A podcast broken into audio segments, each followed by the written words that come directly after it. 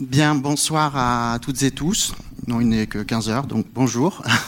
Euh, merci beaucoup d'être euh, d'être venu à ce moment euh, qui est pour nous tous, je crois, un moment fort de la rétrospective et aussi enfin une séance après ces journées d'annulation. Le geste lanzmanien par Caroline Champetier, lorsque nous nous sommes vus euh, avec euh, euh, Caroline, Laura Koppel et puis David Frankel, je crois que c'était au mois de mars. Caroline a, voilà, s'est lancée à dire je, je vais le faire. Voilà, je vais le faire et je la remercie beaucoup, beaucoup de son travail. Euh, qui, vous allez voir, est, a été très important dans la préparation de cette séance. Euh, beaucoup de sa faculté d'adaptation à nos voilà à nos à nos rebondissements euh, liés à la grève, euh, sachant que Caroline est, est, aussi en tournage actuellement chaque jour de la semaine. Donc je la remercie avec beaucoup beaucoup de reconnaissance. Voilà. Euh, pour euh, accompagner euh, Caroline, pour modérer cette rencontre, eh bien nous, allons avoir le plaisir de, faire connaissance peut-être avec Arnaud Soli. Arnaud Soli, qui est réalisateur, et on pourra voir le 1er décembre à 17h l'un de, enfin son film Sheol, qui est qui est partie intégrante de la rétrospective, un film récent de 2022 qui euh, se déroule à, Sobibor de nos jours. Mais je vous laisse euh, avant tout la parole et nous vous écoutons. Merci encore. Merci. Je vais donner la parole à Caroline tout de suite. En tout cas, on a de la chance finalement de se retrouver aujourd'hui. Voilà. Donc, on va essayer de faire un moment euh, euh, avec une approche un peu particulière sur une masterclass. Je crois qu'on va être sur quelque chose de sensible. On va se concentrer sur le cinéma, faire euh, vous donner des hypothèses, des propositions de comment on peut euh, accueillir aujourd'hui euh, cette œuvre de Lanzmann. Merci Caroline. Merci d'être là. Euh, on se croira à la radio. Oui. Je te remercie tout le temps. Euh, alors d'abord le, titre. Il, a quelque chose d'un peu prétentieux ce titre. Je l'ai lancé effectivement euh, euh, il y a quelques mois autour d'un, je sais pas quoi, d'un café. Euh, ce qui est important, c'est le mot geste. En, ancien français d'ailleurs, on disait la geste. le geste est un mouvement du corps, un mouvement des membres. c'est aussi une action remarquable qui frappe par sa générosité et sa noblesse. Euh, c'est aussi un ensemble de poèmes épiques au Moyen Âge relatant les hauts faits de personnages historiques ou légendaires. Et étrangement, euh, quand on regarde des définitions, elles ne correspondent pas toutes à, la phrase ou en tout cas à la périphrase que vous avez faite. Et là, les trois définitions correspondent absolument. Et ça m'a étonné ce matin en vérifiant ça. Euh, L'autre chose, c'est pourquoi moi, je ne me sens absolument pas légitime à parler de l'œuvre de Claude Lanzmann, bien que je l'ai fréquenté euh, de l'âge de mes 22 ans jusqu'au moment où il est mort, euh, et que nous avons travaillé plus d'une fois ensemble. Il se trouve simplement que beaucoup de ses collaborateurs sont décédés, William Lubchansky, euh, Jimmy Glasberg, Dominique Chapuis, même un des assistants qui m'a euh, introduit d'ailleurs à, le matériel quand j'ai repris euh, le flambeau de l'assistana pour William Lubchansky, qui est Jean-Yves Escoffier. Par ailleurs, euh, grand directeur photo, entre autres de Carax. Du coup, vous savez, il y a des choses comme ça, des connexions familiales autour de Claude. Et puis, il y a une grande absente euh, qui est Ziva Postek. Euh, nous essaierons de parler de son travail. Euh, la monteuse, pour ceux qui sont... Qui est la monteuse du ouais. film. Et, et plus fort la monteuse. encore Plus fort On m'entend? Oh là là. Voilà. Et pourquoi vous? Pourquoi vous? Euh, alors pourquoi vous? Je me dis qu'il faut que vous arriviez, que nous arrivions à échanger. Et euh, autant que vous êtes, euh, le geste de Claude, est à la fois extrêmement intimidant, mystérieux, complexe, mais permet des questions que je crois important aujourd'hui de poser et d'échanger. Pendant très longtemps, euh, ces questions, on n'a pas pu les poser. Euh, on n'a pas pu parler simplement de l'œuvre de Claude, justement parce que Claude était là et imposait une forme de respect, euh, d'intimidation et aussi de silence. Et que je crois maintenant que l'œuvre doit parler pour elle, avec nous et avec chacun d'entre nous. Et à chaque fois, c'est ce que j'ai dit sur le, la petite chose que j'ai envoyée, je crois qu'à chaque fois que quelqu'un se réempare euh, des images ou, des, moments, des films de Claude, euh, quelque chose renaît. Et, et cette renaissance-là, on aimerait énormément, euh, Arnaud et moi, qu'elle, je veux qu'elle prenne son, essor aujourd'hui. Oui, c'est-à-dire qu'elle accède finalement au statut euh, à la, auquel elle peut prétendre, qui, qui est de s'autonomiser en fait euh, aussi. de son créateur, voilà, de, de, son actualité, de la façon dont on peut continuer à, à, la, à, la, recevoir et de la façon dont on la recevra plus tard. Euh, je pense que c'est à nous de, effectivement, de faire ce geste aujourd'hui. Donc, Caroline, quand on, a parlé de, de cette masterclass, il y, y avait quelque chose qui était très saisissant. Vous, que je n'ai pas présenté, parce que c'est une bêtise, parce qu'on connaît beaucoup de gens dans la salle, donc du coup, on se dit que, en fait, tout le monde, tout le monde vous connaît, mais peut-être pas. Si même une personne ne vous connaît pas, ça vaut le coup de vous présenter. Donc Caroline euh, Champetier, directrice de la photographie, de très grands noms du cinéma et de très grands films, dont Chantal Ackerman, je la citerai toujours parce que c'est ma préférée. Ça a été la première. Voilà. Euh, Caroline Champetier a commencé après ses études euh, à travailler sur Shoah comme assistante de Lubchansky, si je ne me trompe pas. C'est ça. Et vous pouvez nous donner un regard transversal sur le travail de Lanzmann, c'est-à-dire à la fois sur l'œuvre en tant que spectatrice, avec un regard un peu plus acéré que la moyenne, qui est celui de la directrice photo, mais aussi pour avoir fréquenté l'homme au travail sur une période de temps où vous avez en quelque sorte quasi ouvert l'œuvre avec lui. Bon, il y avait Pourquoi Israël avant, on en parlera très important, fondateur dans l'œuvre, jusqu'à Napalm et au, au, dernier des injustes pour ce qui concerne son travail sur la Shoah. Donc ça, c'est très précieux, en fait, cette fréquentation. Et vous m'aviez dit qu'il qu y, avait quelque chose qui était fondamental dans le, fait que Lanzmann est peut-être euh, euh, un réalisateur, un metteur en scène, un cinéaste. Bon, tous ces vocables ne se recouvrent pas, justement.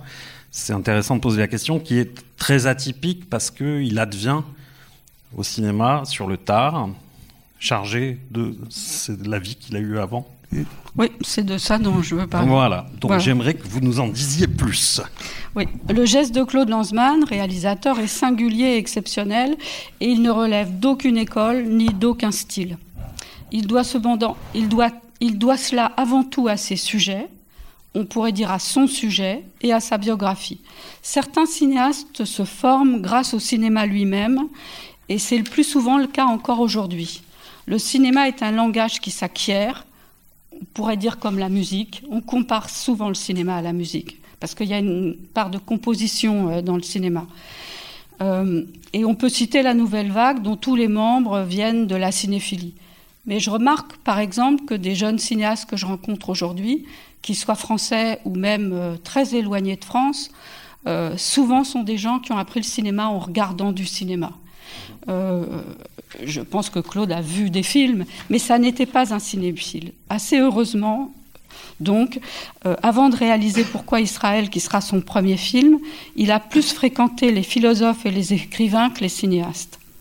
C'était surtout un journaliste né, quelque chose dont on prend la mesure en lisant les huit articles écrits juste après la guerre, durant ses séjours en Allemagne, en le voyant rendre compte de ses voyages ou interroger des personnes de tous horizons au long des années 50 et 60 quand il travaille pour Pierre et Hélène Lazareff, sans oublier ses nombreux textes pour les temps modernes. Ce matin, j'ai entendu une émission euh, sur Kessel à France Culture, et, c'est quelque chose que j'aurais voulu demander à Claude. Il y a du Kessel chez Claude. C'est-à-dire, il y a vraiment une sorte de dimension de gourmandise du monde de, force, de, curiosité qui, qui, est celle d'un immense journaliste et qu'il a été, et d'un écrivain qu'il a été, et Kessel n'a pas été cinéaste, mais euh, aurait pu l'être.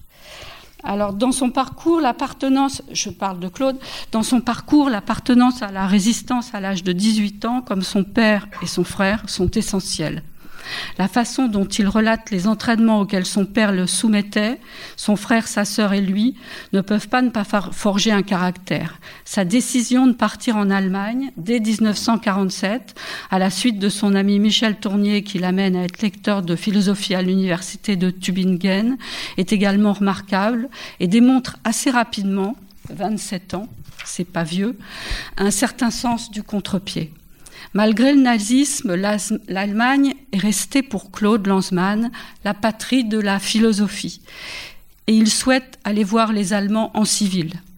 C'est à cette période qu'il acquiert sa bonne connaissance de la langue allemande et s'approche, de ce qui sera son motif 20 ans plus tard en rencontrant, ça, c'est une histoire extraordinaire, en rencontrant Wendy von Neurath à Stuttgart, fille d'un responsable nazi dans une propriété qui l'emmène sur le site du camp de concentration de Waringen, situé sur les terres de son aristocratique famille. Lanzmann dit d'ailleurs dans, les entretiens de Yale, tandis qu'Israël se crée, 1948, c'est l'Allemagne qui m'occupait. Par ces précisions biographiques, j'essaye de faire entendre que les classes cinématographiques de Claude Lanzmann commencent à cette époque, à cette époque de la fin de la guerre, et même euh, pour lui pendant la guerre, 18 ans, euh, commencent à cette époque et se poursuivent continuellement jusqu'à sa décision de faire un film sur Israël en 1972. Point d'école donc ou de passion cinéphilique, mais un apprentissage têtu et risqué de l'appréciation du réel. Claude Lanzmann s'est construit dans sa confrontation du monde et l'œuvre se dessine dans le mouvement de cette confrontation. Au dernier temps de sa vie, Claude a une sorte de passion pour un film de Raoul Peck intitulé Le jeune Marx. Il a voulu, le voir au moins une dizaine de fois, n'est-ce pas Laura? Euh, Quelque temps après sa mort, j'ai commencé à rêver à un film qui s'intitulerait Le jeune Lanzmann, celui d'avant Shoah.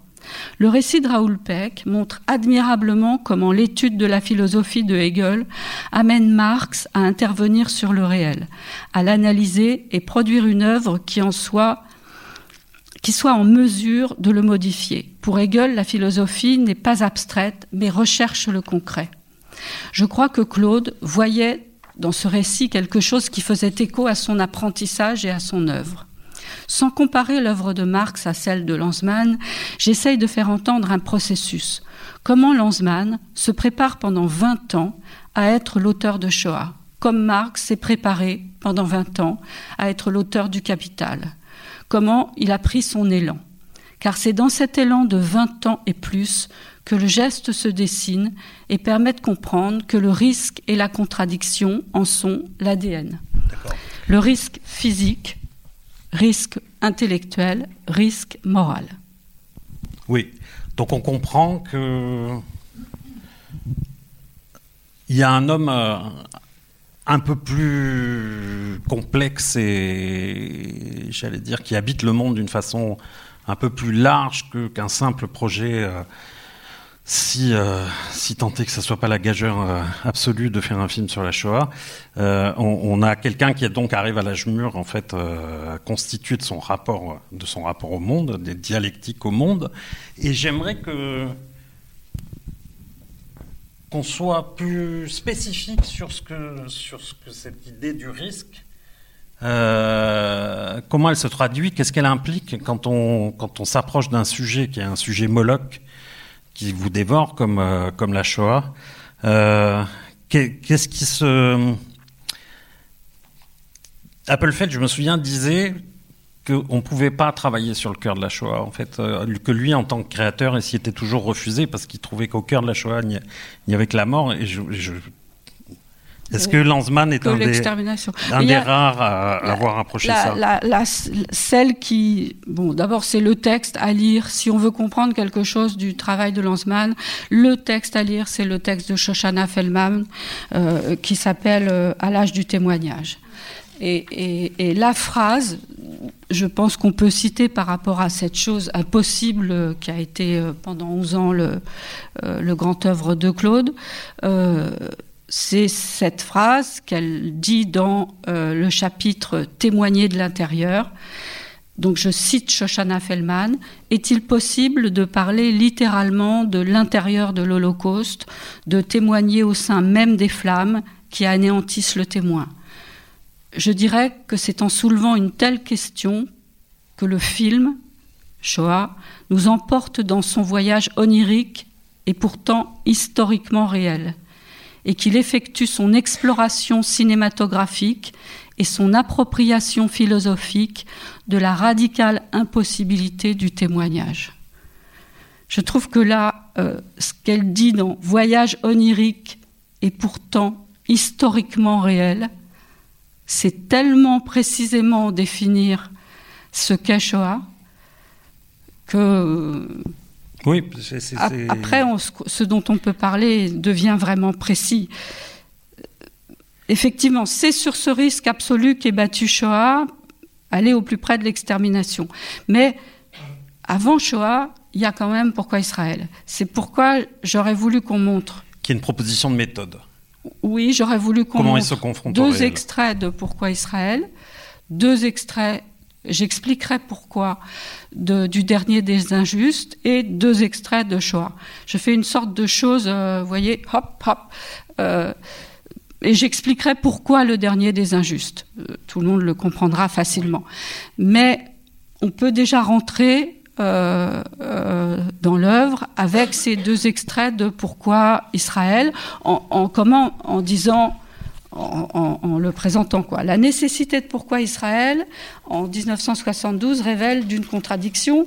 Le mot contradiction va revenir souvent, hein, parce que je pense que oui, en fait, les contradictions n'en sont pas nécessairement. C'est, ça peut être des termes qui s'opposent, on va dire, mais en tout cas, ces contradictions coexistent. Et euh, ce qu'on souhaitait rendre visible avec Caroline, c'est le, fait que euh, qu'il y a des paradoxes apparents dans, dans le travail, dans les propositions de Lanzmann, mais, mais, ce ne sont que des apparences. En fait, ces contradictions, c'est plutôt des termes du monde qui, qui coexistent au présent. Euh. Mais non, je pense que c'est des contradictions à travers lequel, à travers lequel il fait un chemin, euh, un chemin, comme dit Shoshana Feldman, poétique, poétique et historique. Ça peut être, c'est marrant parce que à chaque fois que je dis le mot contradiction, et ça peut être avec Laura, ça peut être avec Sylvie, avec des gens auxquels je parle, on dit non, c'est pas des contradictions. Hmm. Si, c'est des contradictions, et ça, ça intéressait Claude. C'était un être contradictoire. Et d'ailleurs, il nous disait avec une sorte de jubilation, je revendique le droit d'être un être complexe. Euh, et il était même au-delà du complexe. dans la contradiction. Euh, dans, une grande douceur, dans une grande violence, euh, continuellement. Donc, je ne vois pas d'autre mot que le terme contradiction. Que cela amène à de la dialectique, oui, évidemment. Mais, pas que. Mais ce sont des termes qui vous font, d'une certaine manière, et pour, pour avoir travaillé avec lui, on le sait, Laura le sait, il y avait des injonctions contradictoires.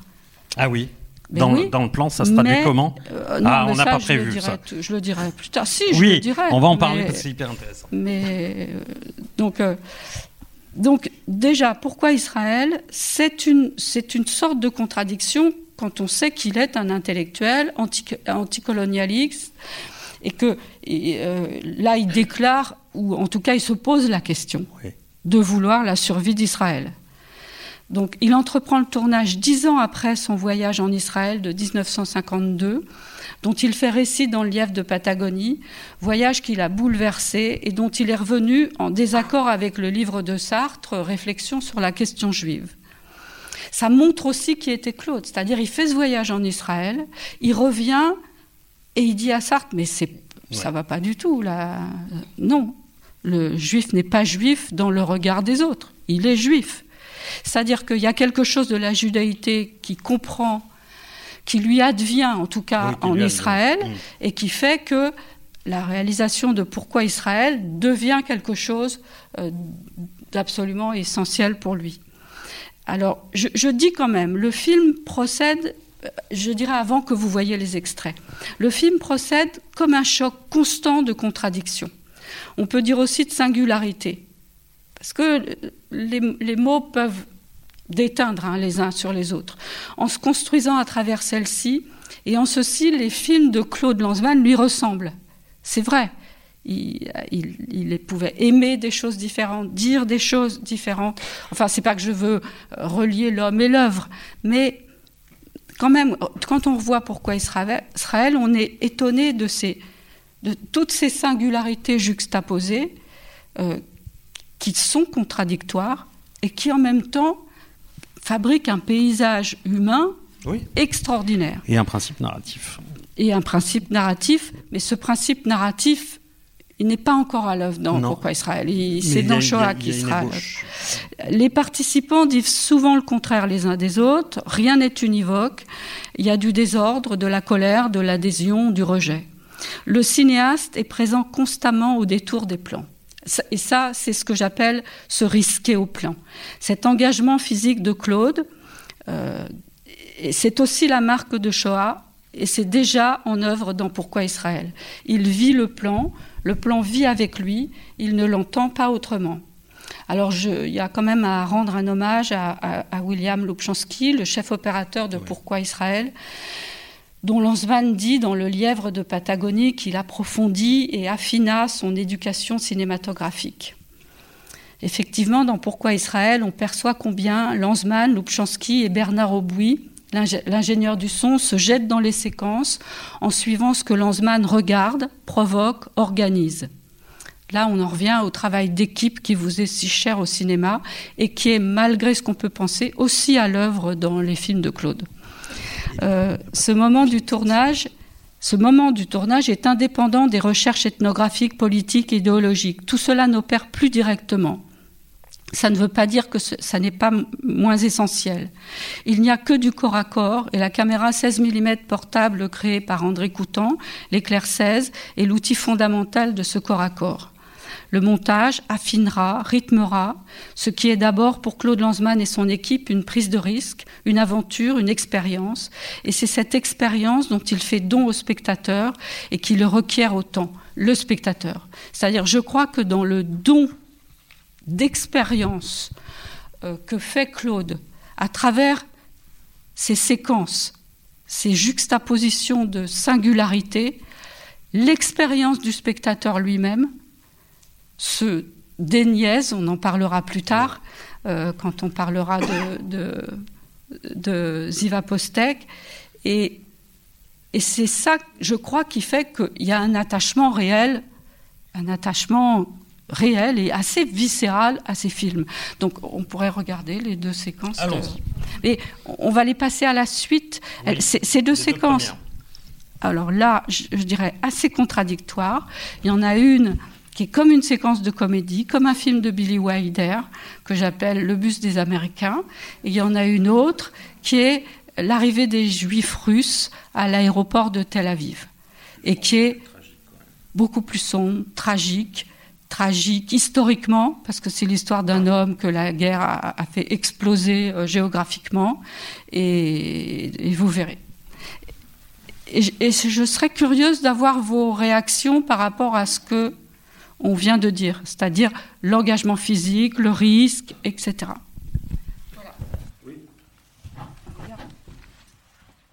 J'aimais bien aussi l'idée qu'il y avait, parce qu'il y a toujours, même dans Shoah, il y a des moments, pas de comédie, il y a des moments quand même où l'humour de Claude, ou quelque chose de, théâtre de la vie, euh, de l'existence est là. Et, là, ça se voit. La, fin, la première scène est quand même ahurissante. On a l'impression qu'ils ah, se sont. jubilatoire. Oui, ils se sont réellement mis en scène, euh, ces Américains.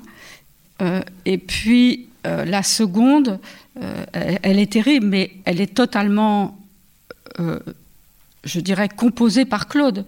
Parce que donc ce type lui dit que son frère l'attend, c'est Claude qui va chercher le gars, et forcément, il, fait, il le fait attendre pour que le caméraman, il n'y en a qu'un, revienne et reprenne sa place et puisse filmer la rencontre des deux frères qui ne se sont pas vus depuis 30 ans. C'est-à-dire qu'il intervient sur le destin de ces deux personnages en les faisant se retrouver sous, sous, sa, sous sa caméra ce qui est quand même assez étonnant. On le voit dans le plan, tout le monde le voit, Claude, tirer le gars, euh, le frère, le pousser, euh, puis certainement lui demander d'attendre. Oui, oui, se poser là. Et, mais c'est euh, oui, c'est assez emblématique parce qu'effectivement, il y a un renversement du réel qui est que à partir du moment où il décide que le, le personnage central de la séquence c'est celui qui attend et pas celui qui arrive, euh, donc comment on fait euh, pour euh, pour que, que ce soit lui le sujet bah, parce que c'est celui qui attend qui est donc on va chercher on va chercher celui qui arrive. oui. Et on se met à côté de lui et d'ailleurs, on voit que c'est composé, mais même au montage, on voit que euh, Ziva a été chercher un plan où euh, l'opérateur est perdu, il n'y a plus le point, etc. Parce que le pauvre Lubchansky doit certainement courir derrière Claude, qui doit lui jeter des invectives pour qu'il le suive. Et, euh, on va chercher le frère. D'ailleurs, ils se ressemblent, ces deux-là. Hein. On va chercher le frère, et puis certainement qu'il l'a bloqué pour que Lubchansky reprenne sa place. Et le moment où les deux se jettent dans les bras est absolument magnifique. Jusque, et j'adore la façon dont le personnage, à un moment donné, dit bon, ça va bien tout ça. Maintenant, je reste avec mon frère et congédie Claude. Voilà, c'est fini. C'est-à-dire que il met presque aussi en scène sa propre, la, façon dont le, dont, dont le témoin, enfin le personnage, le congédie. Et puis, euh, il, va à un autre. Euh, oui, c'est intéressant d'ailleurs que ça soit coupé après ce vieux monsieur, euh, où là, il y a cette... Oh, bah, tout. Bah, de toute façon, pourquoi Israël J'aimerais tout, souvent tout. Non, mais c'est justement dans le.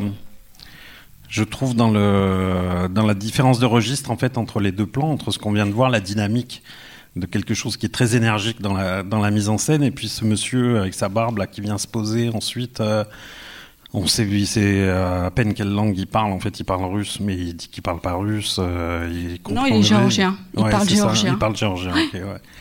Ok, c'est. Euh, mais parce que c'est une séquence, si vous vous en souvenez, où on les voit tous arriver, dont un, lui porte la Torah d'ailleurs, ce, ce, très vieux monsieur qui n'est pas si vieux. Et ils arrivent, et c'est après, on explique, mais il faut tous les recevoir, on ne peut pas choisir les jeunes contre les vieillards, etc. Il y a ce moment où, euh, il y a un autre euh, témoignage euh, qui parle de ce que c'est que Israël. D'ailleurs, je vois ces extraits en ce moment, enfin le film, avec une incroyable nostalgie, parce que le rêve du pays est vraiment encore là. Oui. Et, d'autant plus en ce moment, c'est de voir ça, c'est terriblement nostalgique. Et ça témoigne d'autres choses aussi, je trouve, par rapport, par exemple, aux Juifs russes le regard qu'on pouvait avoir à l'époque. Moi, ça me parle de ça aussi. C'est que là, le monsieur, il est Tchernovitz, il parle allemand. Euh, Tchernovitz, capitale du Yiddish, euh, qui a été en Ukraine, euh, en Roumanie et dans l'Empire austro-hongrois. C'est la ville de Ceylan aussi, Paul Celan, le poète. Ensuite, on a ce monsieur géorgien. C'est euh, tous les mondes coloniaux euh, soviétiques, en fait. Qu'on voyait comme des juifs russes, et, euh, mais qui, qui, sont en fait des singularités et des mondes très anciens, en fait. C'est les héritiers de mondes très anciens avec des traditions très différentes. Je veux dire, la, la, la judéité à Tchernovitz, c'est euh, c'est une judéité du Bund laïque qui parle yiddish, qui va pas à la synagogue versus euh, les vieux pères euh, de Géorgie avec les rouleaux de la Torah. Euh, c'est voilà, petit insert, moi ça m'évoquait ça. C'est tout, pardon. Je faisais une digression? Non, mais c'est passionnant.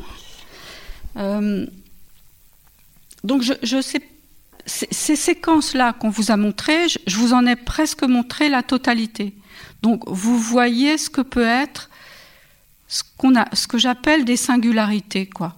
Des moments où, enfin des moments, cette, façon de procéder par juxtaposition, avec parfois euh, un, discours plus idéologique ou plus politique, mais où ces séquences ne, cette séquence de comédie est irrémédiablement de comédie et cette séquence euh, avec les juifs russes est irrémédiablement tragique et elles sont très près l'une de l'autre dans le film.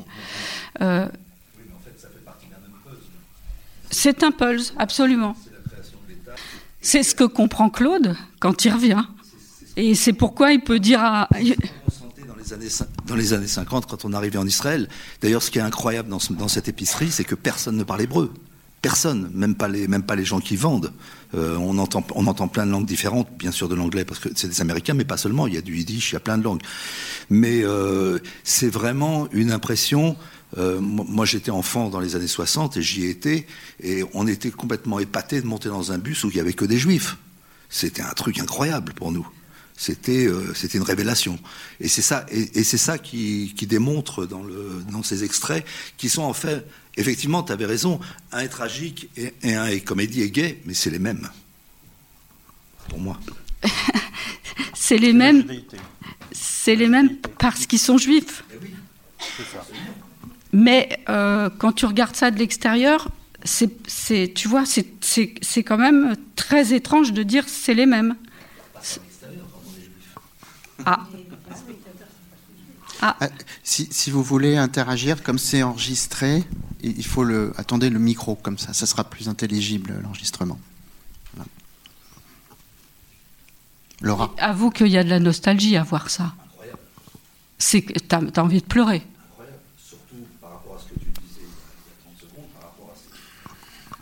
Surtout, d'ailleurs, je voulais te poser la question qu'est-ce que, qu'est-ce que penserait aujourd'hui euh, Claude de ce qui se passe actuellement en Israël? Parce qu'on est sur un, on est sur une séquence qui est, qui est vitale en ce moment. C'est, à la vie à la mort. Et euh, comment il réagirait, lui? Ça, ça, ça, aurait été passionnant de le savoir. Oui. On le saura jamais, mais oui. on peut, on peut, enfin toi tu peux imaginer, j'imagine toi qui le connais bien. Mais euh, effectivement, c'est, c'est assez incroyable. Oui, c'est très émouvant. Je pense qu'il dirait ce qu'a dit Cazeneuve.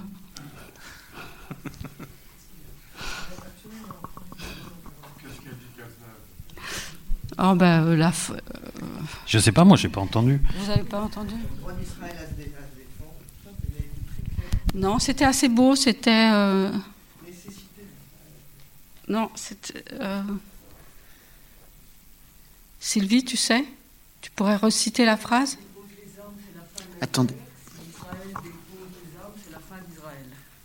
Oui, non, si, si, le Hamas dépose oui, les voilà, armes, si... c'est la fin de la guerre. Si Israël dépose les armes, c'est la fin d'Israël. Absolument. Absolument. Bon. Tu as vu, tu as vu quand même, euh, Valérie, que j'ai commencé la séquence euh, pour toi? Ces femmes qui s'achètent de la charcuterie, c'est quand même formidable. Et la façon, la façon dont elle regarde ça avec une sorte de...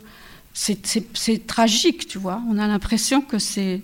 Il en va de leur vie, quoi. Oui. Oui. oui. Non, mais c'est... Et ces visages qui sont tellement différents et dont on reconnaît la juive allemande, c'est incroyable, quoi. Avec un, un, un, un, enfin, un opérateur qui est quand même vraiment sur le coup. Et je dois dire que ça m'a. généreux, ouais. Oui, et que ça m'a beaucoup. Euh, enfin, Lubchansky, pour moi, c'est beaucoup de choses, et entre autres mon maître, mon mentor, mais là, euh, je, je l'ai revu jeune, jeune opérateur, avec une sorte, oui, de générosité et de dextérité euh, qui m'a beaucoup étonné. Comment ça se recoupe une, euh, une, sensibilité de directeur de photo et euh, d'un réalisateur sur deux séquences comme ça, en fait? Si on a un réalisateur qui est juste dans le qui est pas dans euh, est pas dans l'indication, mais qui est dans un geste corporel, en fait, tu me suis, tu, tu viens, tu, tu essayes de ressentir ce que je ressens face à ce qui se joue sous nos yeux. Qu'est-ce qu'on va chercher dans la séquence? Et je crois que c'est ce que je disais tout à l'heure, c'est ce que Claude regarde. C'est quand même l'appétit de Claude à regarder, à comprendre, à reconnaître. À regarde celle-là. Je, je, le vois dire, regarde le visage de celle-là comme il est beau, comme elle est belle, comme il est beau ce juif russe, ce vieux. Quand il dit regarde, on filme. Ou pas Non, on, regarde. On, filme, on, filme tout le temps presque, mais euh, assez souvent. Enfin, sauf que les bobines sont des bobines de 10 minutes. Mais, mais c'est son élan. C'est ce que je redis. Il y a toujours cette idée d'élan, de risque et d'élan. Que ce soit dans l'empathie ou l'hostilité aussi. Oui, on le verra. Enfin, je, j'aurais pu euh, choisir cet extrait de Shoah où. Euh, euh, oui, avec Karski, où il y a eu de l'hostilité, bien sûr. il y a eu une sorte, le théâtre de Karski a provoqué une certaine euh, hostilité. Et, puis, euh, en même temps. Et dans les rushs, il y en a beaucoup d'autres, beaucoup d'autres moments aussi. vous voyez, il est c'est assimilé dans le film. Alors, le deuxième et la les, les, deuxièmes extraits. Pourquoi le dernier des injustes? Parce que c'est le premier entretien de Claude avec euh, un personnage fondamental et sans doute avec quelqu'un qui lui a permis d'ingérer et de comprendre énormément de choses sur l'extermination. Justement parce qu'encore, c'est une façon, c'était quelqu'un qui ne faisait que gérer des contradictions, qui est donc euh, Benjamin Murmelstein. Donc, L'intérêt immédiat et peut-être la fascination de Claude pour le personnage de Benjamin Murmelstein, rabbin de Vienne, contact d'Eichmann qui se passionnait pour l'émigration des Juifs et demandait à Murmelstein de lui préparer des notes sur la question. Troisième et dernier doyen du Conseil juif de Thérésine est, il me semble, un exemple du tropisme de Claude Lanzmann pour les contradictions. La situation des conseils juifs a été durant toute la période de l'extermination la plus terrible et la plus insoluble parce que la plus contradictoire là encore, on ne peut pas avoir un autre mot que celui de contradictoire. Hein. Impossible. Euh, d'ailleurs, ils sont tous un rôle impossible. liquidés par les nazis ou se sont suicidés. Entre le marteau et l'enclume, comme le disait Murmelstein, univocité interdite, évidence impossible.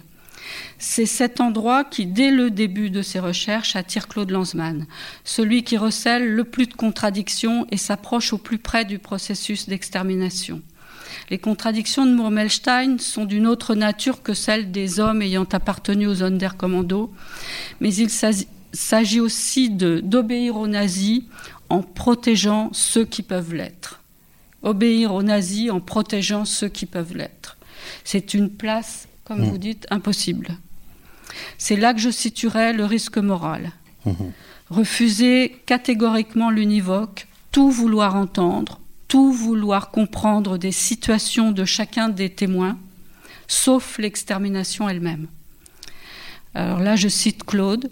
Dès le début de ma recherche, l'étonnement nu fut si grand que je me suis arc-bouté de toutes mes forces au refus de comprendre. Ça, c'est dans Lièvre de Patagonie, page 438. Euh, Alors, le premier extrait que je vous montre, bah, pour moi, il est très important parce qu'il y a quelques temps, j'ai fait un film sur Anna Arendt avec euh, Margaret von Trotta. Et quand j'ai annoncé à Claude que je faisais ce film, il a hurlé. Et il m'a dit J'espère que tu te souviens. Et évidemment, je, je, me souvenais sans me souvenir. quoi. Et puis là, en retravaillant, la séquence, je dois dire, m'a presque pété à la gueule. Ah ouais. Parce que ben, parce que oui, parce que le fanatisme d'Eichmann, qui est le fanatisme des nazis, le fanatisme du régime nazi, là, il est éclatant et que voilà, je trouvais ça important de vous le montrer. Et ce qui suit juste après, c'est une effronterie de metteur en scène euh, que je trouve euh, incroyable, de rester pendant sept minutes. On arrêtera peut-être avant euh, les paroles, sept minutes après les paroles de Murmelstein sur le fanatisme destructeur d'Eichmann. Rester dans la seule synagogue encore en activité à Vienne aujourd'hui, la seule.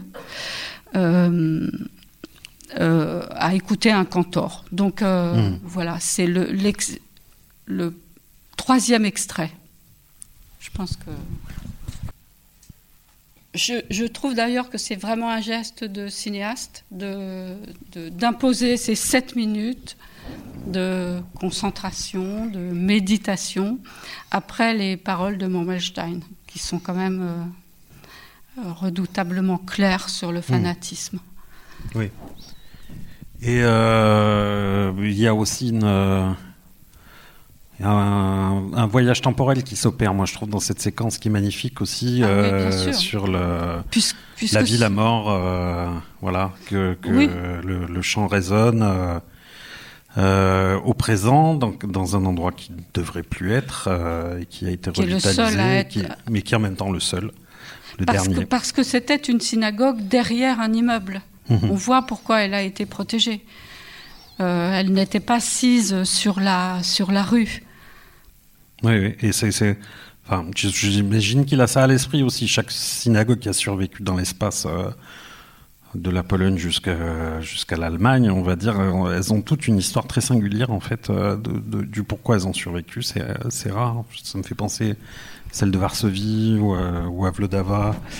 Voilà, des histoires singulières et, et de, de, de, le faire incarner comme ça dans dans le chant, c'est très, très puissant. Quoi. Mais le, le, le film est un voyage temporel, mmh. puisqu'il y a cet entretien qui date de 77, 76 même, et euh, ce que nous avons filmé euh, en 2000, 2012. Oui. Vous pouvez nous en dire un peu plus sur l'entretien? Parce que c'est aussi le. Massif. L'entretien, ah, bien sûr. Alors pourquoi j'ai choisi? Parce que je je pense que c'est fondamental pour Claude et qu'il a gardé ça. Et qu'il a gardé ça. D'abord, le type est enragé. Euh, comment il parle, comme hmm. ça, avec ce qu'il a vécu à son âge, euh, totalement isolé à Rome. Euh, une il mémoire extraordinaire. Oui, il y a une rage folle. Et cette rage, il, il l'a communiqué à Claude d'une certaine manière, qui en a fait une rage de cinéaste. Et, et surtout, ce qu'il dit, ce qu'il dit à la fois des, de, ce qu'étaient les conseils juifs, des contradictions infernales dans lesquelles ils ont vécu, euh, ce qu'il dit du fanatisme, moi c'est la chose qui me frappe le plus, mmh. c'est la façon dont il rend absolument réel et concret le fanatisme. Euh, et que ça, si on voyait les films euh, en apprenant réellement, on, comprendrait ce que le fanatisme de, de, tout bord qui soit peut être euh, la chose la plus dangereuse idéologiquement. Et donc, je pense qu'il a gardé ça comme une sorte de secret qui n'était pas secret. Enfin, quand même, euh, mais il ne le partageait pas vraiment, il n'en parlait pas tant que ça. Euh, par exemple, je ne l'ai jamais entendu pendant Shoah. Bon, j'étais pas affûtée sur tout, mais hum, parler de Mormelstein. Mhm. Il a commencé à en reparler assez tard, euh, parce que ça avait sédimenté que tout ce que disait Mormelstein, finalement, l'a l'a préservé, l'a nourri, l'a aidé à comprendre et que euh, cette idée de la contradiction et, de, et de, du risque qu'il fallait prendre à l'affronter euh, a fait partie de la force qu'il a eue euh, pour entreprendre Shoah. Je crois que ça a été un instinct extraordinaire de sa part d'aller voir Murmelstein. Première semaine de tournage, une semaine de tournage. Une semaine de tournage, plusieurs mois avant la suite de Shoah, et de le garder pour lui en quelque sorte. Qu'est-ce que tu penses de ça, euh, Laura? Tiens, je te donne ça.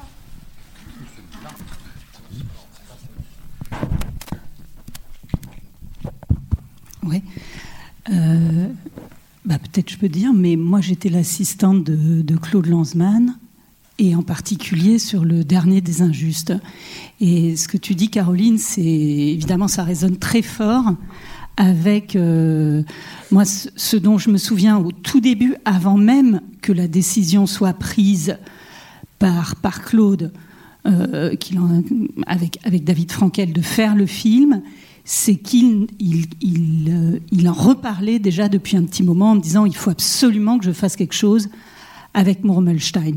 Ce que tu dis aussi, c'est que je me souviens, donc il y a eu plusieurs campagnes de repérage où on est parti ensemble, avec toi Caroline, et même ensuite différents moments du tournage. Et je me souviens d'un jour, je crois qu'on était à Prague, ce qu'on voit d'ailleurs là sur la photo, un soir, et il me dit, écoute, euh, peut-être que ce film est trop dur, peut-être que c'est fou de faire ça, ça fait 30 ans, ça fait 30 ans. Peut-être que j'ai attendu 30 ans parce que je ne pouvais pas le faire avant ou parce que c'est impossible. Et donc quand tu parles de, cette sédimentation de Murmelstein et de ce risque, alors le risque physique, il est présent pour ceux qui le verront après dans, dans Le Dernier des Injustes, d'une autre manière que voilà, les autres films. Mais ce risque-là, c'était quelque chose qui sentait tout le temps. C'est-à-dire le risque de faire le film à partir de Murmelstein. Aussi, mais on en reparlera peut-être quand on présentera le film tout à l'heure, de la complexité du, témoignage de Murmelstein, parce que c'est un témoignage qui part de l'Anschluss au 5 mai 1945, puisque Theresienstadt est le dernier camp à être libéré. Donc voilà. Mais aussi, c'est parce que c'est les contradictions de Theresienstadt. Euh, c'est ce qu'était Theresienstadt. Et je, pour finir juste, ce camp pour la montre. Il y a quelque chose qui est la formule de Murmelstein sur la contradiction, l'impossibilité de cette place des conseils juifs. C'est une formule qui dit en allemand, que Claude ne cessait de répéter, Macht der Ohnmacht, le pouvoir dans le non-pouvoir. Et Macht der Ohnmacht, le pouvoir dans le non-pouvoir, on, l'entend en parler, je crois, euh, dans, il me semble que c'est la, voix off quand on est la seule séquence où on est en Israël. Et effectivement, c'est quelque chose qui ne cessait euh, quand on préparait, même avant la préparation du film, de dire il faut que je fasse quelque chose avec Murmelstein. Ça fait 30 ans que j'y pense, mais c'est tellement compliqué. Est-ce que j'ai attendu 30 ans parce que maintenant je peux le faire, ou est-ce que j'ai attendu 30 ans parce que c'est impossible? Et c'est une question qu'il se posait pendant qu'on faisait le film. merci. Très éclairant. Et moi, je pense qu'il fallait attendre 30 ans. Voilà, c'est ça qui est la réponse, elle est là. Pour, pour ceux qui, je pense Oui, parce que la question a changé, en fait, euh, entre le, le, moment où vous filmez Mormelstein euh, en 75, euh, avec la sédimentation, pour le coup, du procès Eichmann, de, de l'historiographie des Judenrats, etc. effectivement, 30 ans plus tard, on, on est dans, dans des conditions d'une réception possible, en fait, de de sa parole, je pense, qui n'était pas forcément le cas en 75 en fait. Oui, et de la possibilité des contradictions. Il, prenait, il, prenait, il prenait le risque qu'il soit plus vivant, c'est peut-être pour ça qu'il a, qu'il a voulu le faire, non euh, Ah ben ça, de toute façon. 30 ans, c'est Ça, il y a un moment donné où il le dit. Il, était, il avait peur à chaque fois que tout le monde meurt et à chaque fois qu'il retrouvait quelqu'un, c'était. Mais bien sûr, mais il l'a pas fait pour ça. Il l'a pas fait en se disant ça n'existera pas dans Shoah. Il l'a fait parce qu'il voulait le faire et c'était le processus de Shoah.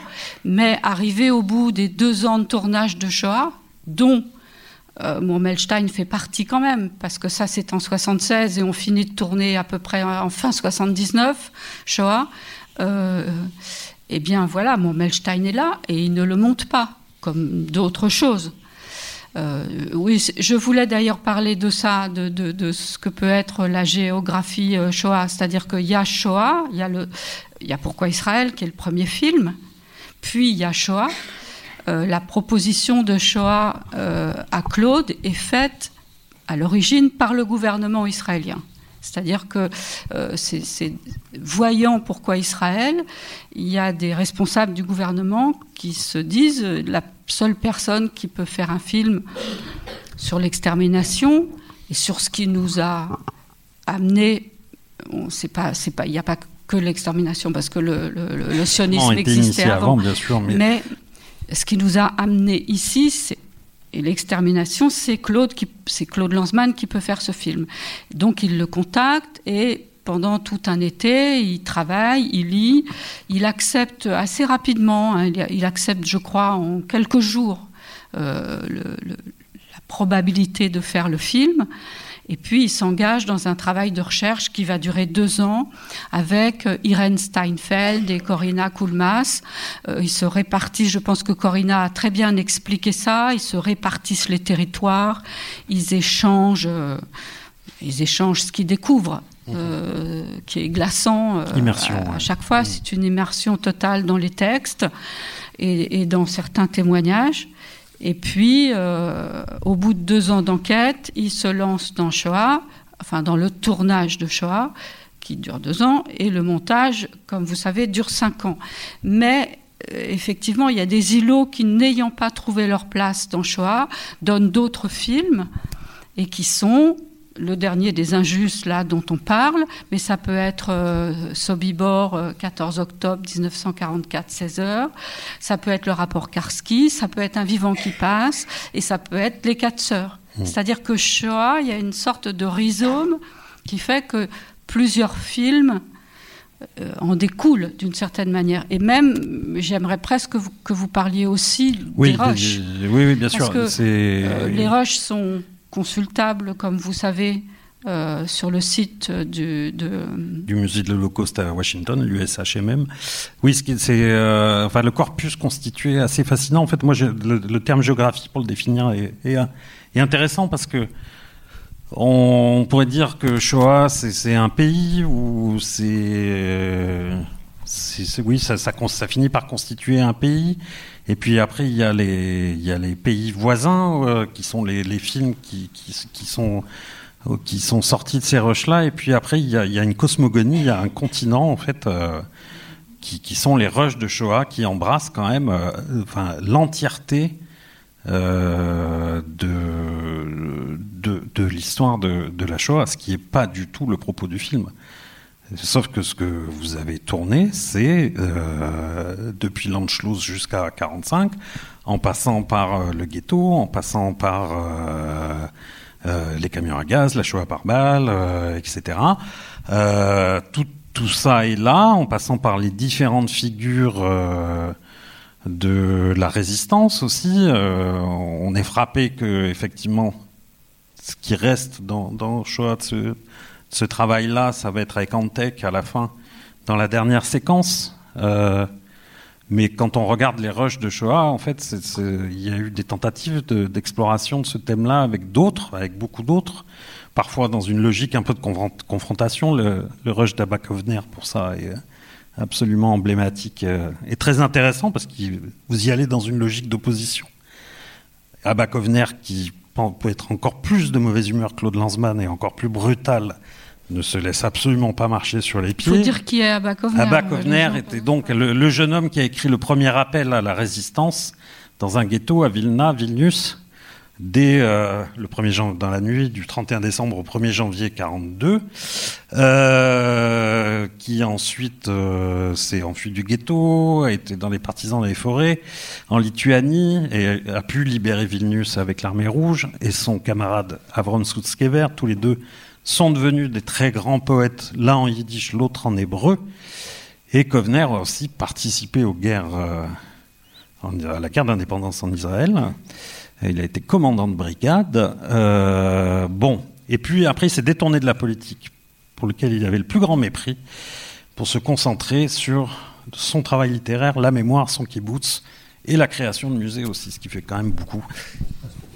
Il y a un témoignage de, au procès Eichmann d'Abakovner oui. Euh, qui raconte comment il a pris le commandement de, de la, du, du, ghetto de Vilnius, qui est absolument incroyable. Oui. On, peut, on peut le voir sur, euh, sur le net, il suffit de taper à Bakovner, euh, procès Eichmann. C'est incroyable ce témoignage, c'est incroyable. Oui, c'est justement dans la logique du, de l'impossibilité du choix. Oui. Mais tu as vu ce que pensent Lanzmann et, et Murmelstein du procès Eichmann? Ils disent que c'est un procès d'ignorants. Et voilà. Ce qui n'est pas tout à fait faux. Ce qu'on remarquait, c'est quand Lanzmann euh, et l'équipe euh, vont chez, chez Kovner, c'est avec un questionnement euh, de l'époque qui n'est pas forcément bien contextualisé par rapport à ce qu'est Kovner une interrogation sur le fait est-ce que c'est quelqu'un qui qui dit que les Juifs sont en partie responsables de ce qui leur est arrivé, etc.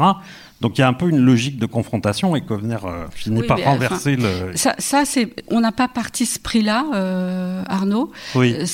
mais ça aurait pu. Oui. C'était de montrer des rushs. Oui. Parce que non, mais ça fera l'objet d'autres choses dans la rétrospective, d'une séance. La semaine prochaine. On, va... Oui, c'est ça. Dimanche prochain. Oui. au mémorial de la Shoah. Oui, mais c'est pas du tout dans la même problématique, c'est-à-dire c'est pas l'analyse du geste, mm. parce que ce que vous disiez tout à l'heure sur le fait que par exemple Karski, euh, moi je me souviens du tournage Karski, il a été très compliqué, difficile, et comme vous dites dans la confrontation, c'est absolument pas ce qu'on sent quand on voit Shoah. Donc, euh, on ne sent pas de confrontation, sauf avec les Polonais. donc, donc ah oui, je, je, pense que c'est peut-être une erreur de ma part, de, parce que c'est quand même moi qui ai choisi les extraits, euh, de ne pas avoir montré des rushs. Parce que là, j'aurais peut-être pu aller au, bout de ce qu'était le geste. Et le geste, effectivement, avait parfois une certaine énergie. Mhm. On pourrait même dire agressivité, euh, qui ne se sent absolument pas dans Shoah. Euh, sinon, de temps en temps, avec les, les, Polonais, mais pas vraiment. On le verra dans le premier extrait de Shoah. Et on va passer au deuxième extrait, de, au deuxième extrait de, euh, du dernier des injustes. Et alors là où je trouve qu'il y a une, de la part de Claude une incarnation absolument euh, incroyable d'un personnage dont on vient de parler, euh, qui est à, propos du, de l'extrait précédent, qui est Epstein. Euh, et qui est la liquidation d'Epstein, deuxième doyen de Theresienstadt. De Theresienstadt, oui. Voilà. Le corps du metteur en scène médiateur. Je fais juste un tout petit commentaire sur la qualité de l'extrait dont on s'excuse. Le film que l'on verra à la séance tout à l'heure sera dans sa qualité optimale. C'était, on va dire, pour, pour l'extrait. Alors, Bon, pour expliquer, là, on est dans les douves de Theresienstadt. En fait, en revoyant l'extrait, euh, c'est évident que le film, c'est les conseils juifs. Il, avait besoin de parler des conseils juifs, Claude. C'est-à-dire, les Sonderkommando, ça, ça avait pris une grande place dans Shoah, et il avait besoin d'aller à, cet endroit, je redis, de la contradiction absolue que sont les conseils juifs. Donc, euh, euh, ce fameux Epstein, dont on décrit la mort, euh, ce que je trouve incroyable, c'est la façon dont Claude, bon, il a voulu raconter cette histoire sans, comme moi, sans ses notes, mais il est obligé d'être sur ses notes. Euh, donc il le lit. Mais, je ne sais pas si vous voyez, il y a un moment donné où il y a une coupe, qui est, le, le moment où il va faire le salut comme s'il était lui-même le juif puant Epstein. Et c'était une façon donc d'avoir aussi les mains libres pour pouvoir montrer la tombe d'Epstein qui est derrière lui et que qu'on filme continuellement. Euh, et là, ce qui m'impressionne, c'est cette façon qu'il a physiquement d'endosser le personnage. Et d'ailleurs, c'est comme une sorte de théâtre, ces douves. Ces douves. Quand euh, on le filme jusqu'à la sortie, d'ailleurs, on ne s'était pas dit, on ne se l'est pas dit qu'il fallait qu'il sorte, qu'on filmerait jusqu'au moment où il sort, etc. C'est en voyant ça qu'on se dit c'est un théâtre. Et, il, a. C'est le présent. Il endosse le personnage. Tout d'un coup, avec une sorte de, euh, parce que ça l'a habité, je crois que ça l'a habité cette place-là, cette place de la contradiction du, des conseils juifs et de ces, je ne sais pas comment on pourrait les appeler, sages-là, ça a été la sienne. Hmm. C'était la sienne. Et dans cette souvent, euh, on ne peut pas dire violence, mais dans cette ténacité qu'il avait, qu'il a même avec Bomba, quand il lui demande de continuer de parler, quand il, est à cet endroit-là de la contradiction, non pas, non pas de l'apitoiement, il non, le faut. non pas de la, de la plainte, et, il, ne peut pas y être. Euh, et du coup, là, je, je trouve très clair qu'il endosse il endosse le, personnage euh, dont il parle et qui veut évoquer. Quoi. Il prend sa part. Ouais, Et c'est ce que j'appelle le, risque physique. C'est ce que j'appelle donner son corps, euh, oui, donner son corps au film. Quel âge il a là sur cette séquence? 90, non euh... Ouais. Euh, oui, c'est très. Est-ce moi, j'ai une question un peu. C'est aussi, je voudrais juste dire, c'est aussi, je pense, qu'il y aura une possible lâcheté à ne pas affronter physiquement ça, à ne faire que le raconter. Finalement, et c'est la même chose dans Shoah. Là, on va pouvoir montrer enfin les extraits de Shoah. J'ai fait un long détour, mais je pense qu'il était important. Euh, il, il y a quelque chose qui caractérise euh, Claude, c'est le courage. C'est une forme de courage euh, physique, euh, moral, intellectuel. Et, et, là, je pense qu'il se sentirait lâche à ne pas, effectivement, et la lâcheté, c'était de, c'était les feuilles. Il fallait qu'il les, il fallait qu'il les donne à quelqu'un, sans doute Laura, et qu'on recommence et qu'on. Il y a quelque chose de, crépusculaire dans la fin de la, séquence. J'ai une question qui. Est-ce qu'il est s'est posé la question de savoir si ça allait être son dernier film ou est-ce qu'il pensait en faire d'autres après? Ah ben, Il a pensé toujours en faire d'autres. Hein. Jusqu'au bout, jusqu'au bout. C'est bien. Oui, je dis, lorsque nous tournons cette séquence dans les douves de la forteresse de Thérésine, 40 ans après la semaine d'entretien avec, euh, Murmelstein, Claude a réalisé Shoah depuis 30 ans, il reste toujours absolument pénétré par le récit de Murmelstein sur la mort d'Epstein et par le destin des conseils juifs. Il est identifié à ces sages qui ont accepté l'intolérable situation de se retrouver entre leur peuple et les nazis. Et, souvent, souvent, il a évoqué qu'il était dans un entre-deux quand il faisait Shoah, quand il travaillait sur Shoah. Et donc je crois que là, il y a une sorte d'incarnation cinématographique du geste. Oui, dans l'espace, dans le lieu, justement. Cette façon qu'il a de sortir lentement des douves, comme on sort de mm. l'arène, il a littéralement donné corps au récit.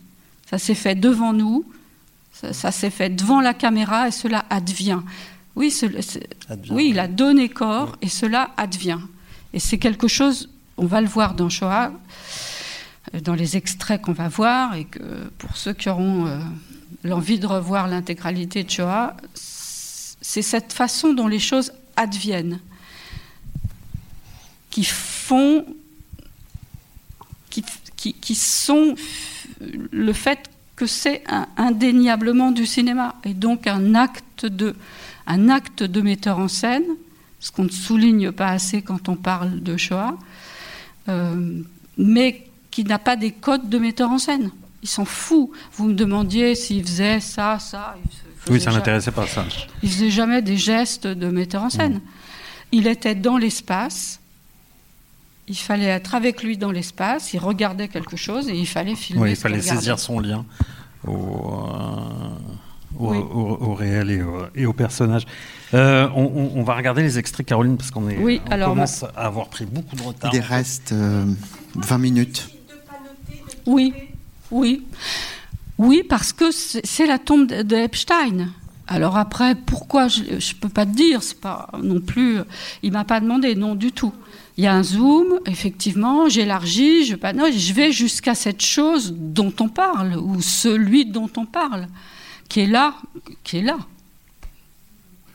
Et est-ce que dans ces conditions, la mise en scène vous est en quelque sorte déléguée à vous, euh, opérateur et, et directeur Alors là, ça ne veut rien dire de déléguer quand on parle de Claude. Il délègue tout, et, tout et rien. Mmh. Tout et rien, c'est ça qui est. C'est pas. rien n'est dit, rien n'est il se saisit, Claude, il mm. prend. Il Mais ce panneau, il est de lui et de, et de vous à la fois. Je pense que si, euh, après, quand il revoit le truc, il doit penser que c'est lui. Mm. Je, ne sais pas ce qu'il pense. En, tout cas, sans lui, il n'aurait pas existé. Non, puisque vous ne seriez pas allé là-bas. Mais évidemment, et qu'il n'aurait pas de toute été façon, tout est induit par une sorte de ce qu'il nous en a dit, ce qu'on pense, la tension extrême de cette scène, parce que je redis, je pense qu'il aurait voulu dire, il aurait voulu tout dire sans note et qu'il s'est battu peut-être toute la nuit ou les nuits précédentes pour apprendre par cœur. Il n'a pas réussi, donc il est obligé d'avoir des notes. Donc euh, il nous a tous engueulés avant. Enfin, euh, c'était une scène très tendue. Et en même temps, il y a une sorte de paix, euh, comme il y a aussi à certains moments de Shoah, cette sorte de paix qui vient après. Donc, Ah non, il y, en a plusieurs. On a dû en faire trois, puisque vous voyez qu'il a posé les notes. Donc on a dû en faire une première, une deuxième, et puis la troisième où il a posé les notes. Mais c'est assez rare. Euh, c'est intéressant que vous souleviez ça, et c'est peut-être aussi peut-être pour ça que j'ai montré cet extrait. C'est que là, il y avait quelque chose de scénographique, théâtral, euh, qui n'y a pas toujours. C'est le, lieu, le, lieu l'induit, quoi. Donc on va passer, pardon? Oui.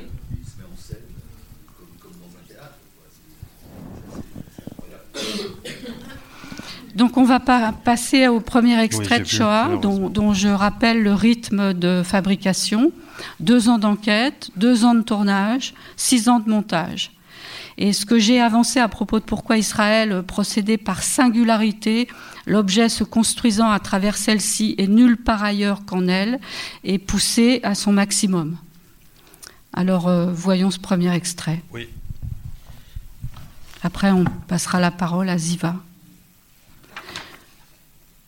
Euh, pendant que la, la lumière tombe. Shoah est un choc ininterrompu de séquences singulières qui crée une spirale de compréhension et d'émotion dont il est difficile de se remettre. Il y a une science du ralentissement, de l'accélération. Non, allez-y, allez-y. Passez l'extrait. Il y a une science du ralentissement, de l'accélération, de la répétition. Shoah est une partition dont la construction en spirale reste mystérieuse.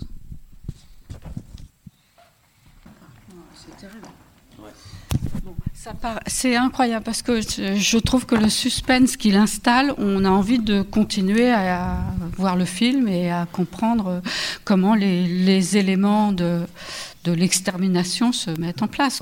comment ça s'emboîte C'est ce qui rend les choses incroyables, enfin c'est ce qui rend le film incroyablement, euh, comment je dirais, possessif, qui nous possède. quoi. Euh, Bon, ça paraît là simple de filmer un train, un polonais, euh, euh, euh, mais il y a quand même quelqu'un qui l'a cherché pendant un an et demi et qui est Arthur Bomba, qui l'a été cherché à New York, puis le type dans un périple incroyable, puis quand il a voulu le filmer, le type n'était plus à New York, il, avait, il était reparti vivre en Israël, enfin reparti, parti vivre en Israël. Il y a ces trains qui louaient à, grand renfort de billets parce que ça arrêtait les transports mmh. euh, quand même euh, en Pologne. Mmh.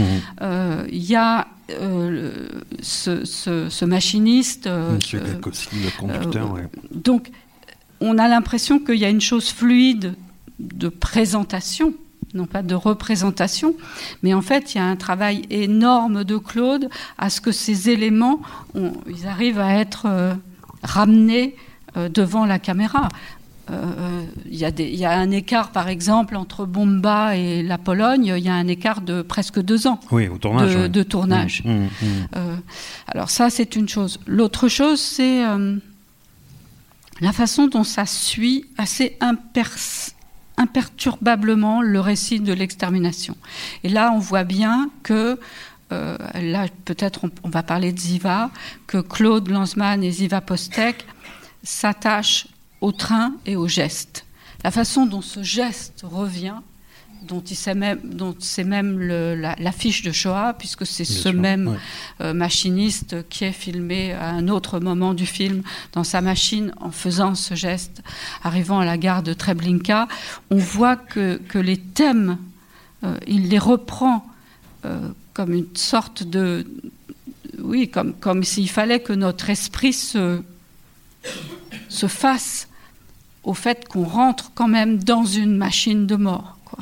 Oui, les motifs et l'organisation aussi de la circulation de la parole, euh, c'est tout à fait fascinant. Donc on, euh, on, voulait vous livrer, on sait qu'on n'a plus le temps, mais c'est important d'entendre justement euh, Ziva Postek, la, monteuse, qui, est à Tel Aviv et qui n'est pas ici. Euh, et euh, voilà, et pour, l'entendre dans ses mots à elle, en fait, on, a repris un, article qu'elle avait écrit à la fin des années 80 dans la revue française de psychanalyse, où elle revenait sur l'expérience qu'avait été de, de les dans l'organicité, les différents aspects organiques que peuvent être un travail de montage, c'est-à-dire dominer une matière, 250 heures de rush. Plus. 300 heures. 300 heures. 400 heures, enfin en tout cas au-delà de 50, c'est déjà beaucoup. Donc quand c'est 300, c'est oui, énorme. Un, un, long métrage normal, on est à, on est à 40 heures, quoi. Voilà monteuse de fiction, donc effectivement plutôt habituée à travailler avec 30-40 heures de rush euh, maximum. Euh, c'est aussi se laisser habiter par plusieurs langues, par, euh, par toutes les langues de Shoah, toutes les langues de, de la Shoah. C'est de se mettre sur un chemin avec un réalisateur pour comprendre le film qu'on va faire, on, sait la narration. on sait qu'ils ont tout retranscrit et puis qui sont partis avec Corinna Koulmas. Ils sont partis pendant, euh, je crois, euh, un mois, essayer de, fabriquer, d'après la matière écrite, une sorte de scénario. Euh, il n'est absolument rien resté de ce travail. Et Ziva, alors qu'elle s'y est donnée en y croyant, hein, Ziva est retournée à une méthode qui est la sienne, c'est-à-dire qu'elle ne travaille pas en fabriquant ce qu'on appelle au cinéma un ours, c'est-à-dire une forme un peu monstrueuse du film euh, qu'on vient après euh, réduire. Euh, au contraire, elle travaille, et ça, ça rejoint extraordinairement ce que j'essaye d'avancer sur le geste de Lanzmann, par séquences singulières. C'est-à-dire, elle monte des séquences. Et ces séquences, accolées les unes aux autres, euh, de façon parfois contradictoire, font ce que Shashana Feldman appelle le chemin poétique du film. Euh, donc elle, elle, explique assez bien, là je lis ce qu'elle dit. Euh, Shoah procède de ce que j'ai appelé une fiction sur la réalité. Un film, c'est Ziva Postek qui parle un film qui parle au présent, du passé au présent, qui recrée le processus d'anéantissement des Juifs, des cendres jetées dans la rivière, dont parle Schrebnik, vers la résurrection des victimes, qui nécessite une intervention minutieuse sur la bande sonore. Et d'ailleurs, durant le tournage lui-même, Lanzmann crée une mise en scène avec la séquence du coiffeur Bomba. Là, la suite de ça, c'est 11. Euh, je dis, ça, c'est Shoah et donc un choc ininterrompu, je l'ai déjà dit, de séquence singulière. Euh, en Allemagne, quand il part en 48 en Allemagne avec Tournier, il part étudier euh, Leibniz et la monade de Leibniz. Et ce qui, est, ce qui est assez fulgurant, c'est que il se trouve avec quelqu'un qui fonctionne, elle, dans son geste de montage, je dirais, comme ça, en, créant, en fabriquant des monades. Donc il y a quelque chose de leurs deux gestes, de leurs deux imaginaires philosophiques euh, qui se sont rencontrés parce que euh, il n'y a, pas de chant contre chant dans Shoah. Même une séquence n'en regarde pas une autre. C'est toujours une singularité contre une autre. Ou après l'autre, ou qui donne naissance à la singularité suivante. Suivante, oui. Parce que c'est, oui, c'est, que chaque séquence se niche effectivement, enfin se, se nidifie, on va dire, se plante comme une graine dans la séquence qui. Mais ils ont mis très longtemps à comprendre ce que pouvait être le début du film. ce qu'était le début du film, ce qu'allait et ce comment ça allait advenir. Et euh, il y a eu une épiphanie quand ils ont compris que le début du film serait l'effacement des traces. Parce que c'est vrai, Relmno, quand Schrebnik arrive à Relmno, pour ceux qui connaissent le film, et qu'on ne voit rien, on voit juste un homme euh, devant des champs. Mhm. Euh, Avec une forêt en arrière-plan. C'est compliqué. Et donc, ça, elle le dit, elle dit l'effacement des traces allait devenir le nom d'un chapitre. Grâce à ce plan de sortie de forêt, nous comprenions soudain que le film devait commencer par la fin, le néant, les cendres, et que son évolution consistera à faire renaître les morts par la parole des survivants qui décriront de quelle manière on les avait détruits. La ligne de départ était trouvée et avec elle la construction en cercle. Premier cercle, la difficulté de parler et l'effacement des traces. Schrebnik finit de raconter comment il vidait les cendres dans l'eau. Je propose, c'est Iva qui parle, de boucler le cercle en reprenant le chant du début et Lanzmann accepte. À ce stade, le spectateur est déniaisé. Le mot est extrêmement important. Hein. À ce stade, le spectateur est déniaisé, il ne peut plus rester neutre ou étonné devant cette nature paisible, porteuse du secret du meurtre. Il devient lui-même porteur non d'un secret, mais d'un savoir, et le chant de Schrebnik prend un autre sens.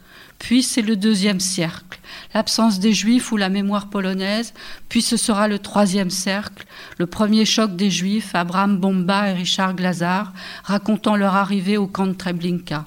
Enfin, ce sera le choc des nazis, le désordre du début de la réorganisation des camps. Elle le décrit très bien, comment tout à coup, à partir d'un plan qu'elle a retrouvé d'ailleurs, qui était ce plan d'éloignement euh, je, voulais le montrer, on n'a pas le temps de le faire. Non, on n'a pas le temps, euh, malheureusement. Ils, ils, comprennent qu'ils vont fonctionner comme ça, ce que je décris comme cette spirale mystérieuse qui fait que, peut-être que vous en avez eu le, euh, le, sentiment également en regardant ça, une fois qu'on s'est installé dedans, on reste dedans. Elle, elle, prend naissance dans le cœur et elle tourne autour tout le long du film. Soit par euh, volute serrée, soit en s'élargissant, cette spirale. En fait, c'est il y a quelque chose de cet ordre-là. Et d'ailleurs, c'est ce qui est frappant. Je ne sais pas si vous, avez tous en mémoire la première séquence de Shoah, euh, donc où on entend Simon Schrebnik chanter. Et, en fait, les premières paroles qu'on a, c'est une dame polonaise, je crois, ou un monsieur, je ne sais plus, qui dit euh, Ah, quand j'ai entendu ce chant, ça m'a brisé le cœur, j'y étais, c'était le meurtre. Euh, en fait, ce, Shoah advient par l'écoute. On écoute euh, Schrebnik euh, chanter, ça nous prépare aussi à entendre la, parole du témoin. Et le travail en fait de rythme du film va aussi opérer sur, euh, sur la bande son en fait avec un, travail de dentelle de la monteuse dans, euh, dans les dialogues. On aimé en parler, le travail de dentelle de la monteuse, la façon dont elle peut ralentir, de, elle peut ralentir la parole de Philippe Muller. Mais peut-être on peut finir, puisqu'on est obligé de finir, c'est ça, euh, par, euh, par Glazar et par ce qu'il dit. Parce que Tout à fait. ce qui est très impressionnant dans Shoah, c'est que, en fait, il suit le processus de l'extermination, comme s'il le découvrait.